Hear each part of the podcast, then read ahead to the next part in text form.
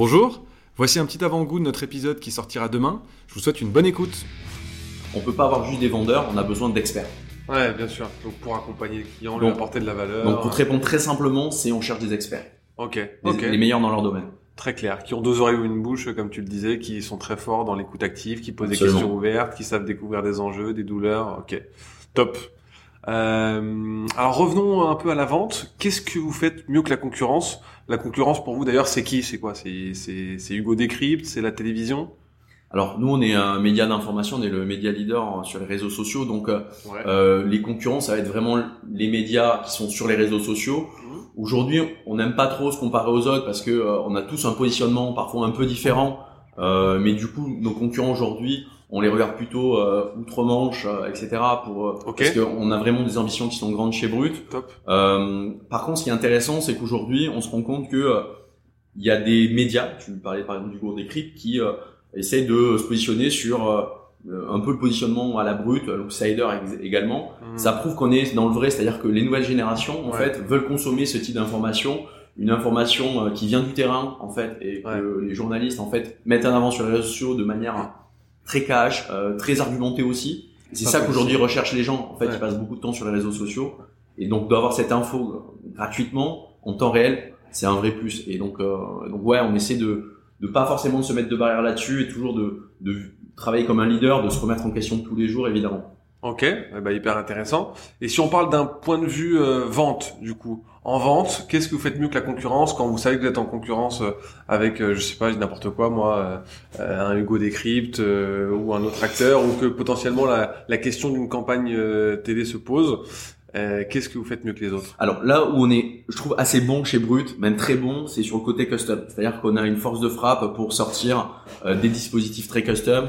Euh, je prends l'exemple d'un d'un client euh, qu'on a accompagné qui est Spotify où on a créé euh, le Wrap Café qui était un event à, à l'hôtel Grand Amour à Paris où on a créé un univers custom pour le client. C'est des choses avec une force de frappe côté prod chez Brut qui nous permet aussi bien de créer un, un événement dans un lieu, on va dire un peu unique, un peu sympa à Paris, d'avoir derrière la possibilité d'amplifier euh, ce, ce momentum avec euh, des campagnes médias très fortes sur nos audiences. Et ce qui fait quand même aussi la différence avec euh, nos concurrents, c'est la, la force de nos audiences. On, on touche 40 millions de personnes par, par mois en reach en France, Ouais, ce qui est quand même énormissime, euh, ce qui nous permet du coup aussi, ça joue dans les pitchs, hein, ouais. euh, les annonceurs, ils veulent aussi avoir une force de frappe, un reach très fort euh, pour leur campagne. Ok, top. Alors tu me disais en préambule que bah, on a des on a des rockstars de la vente euh, chez Brut euh, aujourd'hui. Comment vous avez réussi à créer une équipe de de, de A-players qui correspond toujours à cette identité, à, à ces valeurs que tu décrivais à l'instant d'experts? Comment tu les recrutes si on commence par le commencement et comment tu les fidélises dans le temps? Alors très très bon point en fait le recrutement c'est on, on l'oublie trop souvent mais c'est c'est fondamental en fait dans la création d'une équipe Euh, Ouais. c'est euh, c'est peut-être euh, le point le plus important la décision la plus importante qu'un manager va prendre c'est choisir les bonnes personnes s'entourer d'experts. Euh, il faut donc dans ces cas-là moi à titre personnel je regarde plusieurs points les soft skills et les hard skills. C'est-à-dire qu'une personne qui a pas les soft skills pour moi en tout cas dans le métier de de sales euh, c'est difficile d'aller plus loin.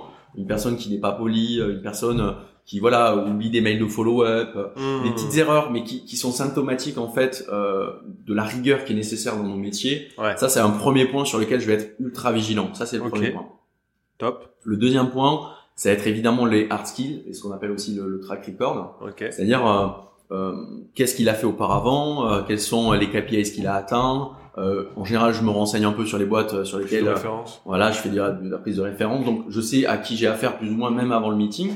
Et le dernier point, c'est aussi euh, euh, sur la partie hard skills, c'est aussi comment euh, le candidat va répondre à la question que je vais lui poser. Hmm. Parfois, la réponse importe peu. Ouais, ouais, Ce que j'ai besoin de voir, moi, c'est sa vision analytique, le raisonnement. Ouais, Et ça, c'est très important parce qu'on peut pas avoir la réponse à tout. Par contre, on, on a tous un raisonnement différent face à un problème. Et c'est ça que je vais vraiment regarder aussi. Hmm, ok, ok, top. Et euh, donc comment tu les recrutes euh, Ça, on vient d'y répondre. Maintenant, comment tu les fidélises une fois que tu les as euh, onboardés et que euh, bah, tu veux qu'ils restent le plus longtemps chez toi et qu'ils performent bien? Alors, euh, bah, les profils sales, pour citer ce profil, c'est des profils qui, euh, historiquement et dans, dans l'esprit euh, commun des gens, sont des profils qui aiment l'argent ou qui Ah bon euh, sont attirés par ça. Oui, apparemment, il faut le croire. Euh, et donc forcément, il faut déjà avoir une rémunération qui soit attractive. Ça, c'est le premier point.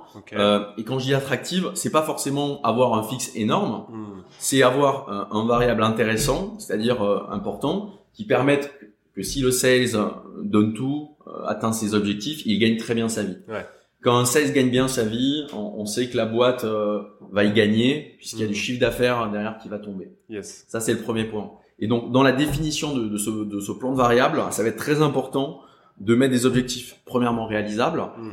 Deuxièmement, de mettre des objectifs qui, quand ils sont déplafonnés, soient très incentivants pour le sales, Ok. pour lui donner vraiment euh, l'envie de faire tout défoncer, entre guillemets. Ouais.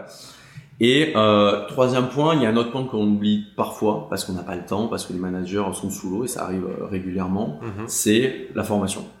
Un sales euh, qui n'est pas formé, euh, qui reste euh, trop dans sa zone de confort et qui ne progresse pas, premièrement, c'est né- néfaste pour la, pour la société, pour lui. Mhm. Et deuxièmement, en fait, ça va euh, potentiellement le laisser dans une zone qui va être euh, le restreindre pour sa carrière plus tard. Donc nous, notre métier aussi, c'est de l'aider à s'élever, à devenir le, le- le meilleur euh, dans, dans son domaine, pour que derrière, en plus, il puisse servir à la boîte, puisque demain, il pourra évoluer sur d'autres fonctions, etc. Donc euh, c'est vraiment cette vision-là. Et le dernier point, en fait, je conclurai sur la partie euh, ambiance d'équipe aussi, c'est très important. C'est-à-dire Ouais. comment on crée en fait euh, avec ses sales euh, plus que une relation de manager-manager, comment on crée vraiment, alors je vais pas dire le mot famille parce que ça peut être euh, mal pris, mais globalement comment on crée ce, ce, ce fit entre le manager et les managers pour qu'en fait on a tous envie d'aller dans le même sens. Ok, et bah top. Euh, sur cette partie formation, sales enablement, est-ce qu'il y a des choses innovantes que vous avez mis en place ces, euh, ces, ces derniers mois, ces dernières années? Alors nous, ce qu'on fait chez Brut, c'est qu'on on- on- chaque année euh, lors des évaluations, on met, en- on, identifie avec les, euh, nos équipes les, les formations sur lesquelles il serait euh, le plus pertinent euh, qu'ils aillent. Prise de parole en public, parce que parfois on se rend qu'ils sont un peu fragiles ou timides sur certains sujets, quand il faut parler devant du monde. Euh, formation, euh, je sais pas, sur des, des, des outils informatiques pour améliorer l'efficacité, etc. Formation en anglais, parce qu'en fait on se rend compte qu'on pitch souvent à, à l'international et qu'il faut muscler l'anglais, etc. Donc on, on identifie un peu les pain points ou aussi là ce que veut faire hein, les- le candidat, hein, euh, parce qu'il y a aussi ça, hein, on n'est pas là non plus pour imposer une formation, ouais. il faut aussi que ça serve les intérêts euh, de la personne en face. Et, euh, et ça, c'est donc un volet très important, c'est la formation. Euh, et puis en termes euh, de, de points aussi qu'on peut mettre en avant, c'est euh, comment moi j'accompagne euh, au day to day ces profils-là, soit en rendez-vous, soit euh, lors de, de pitch, etc.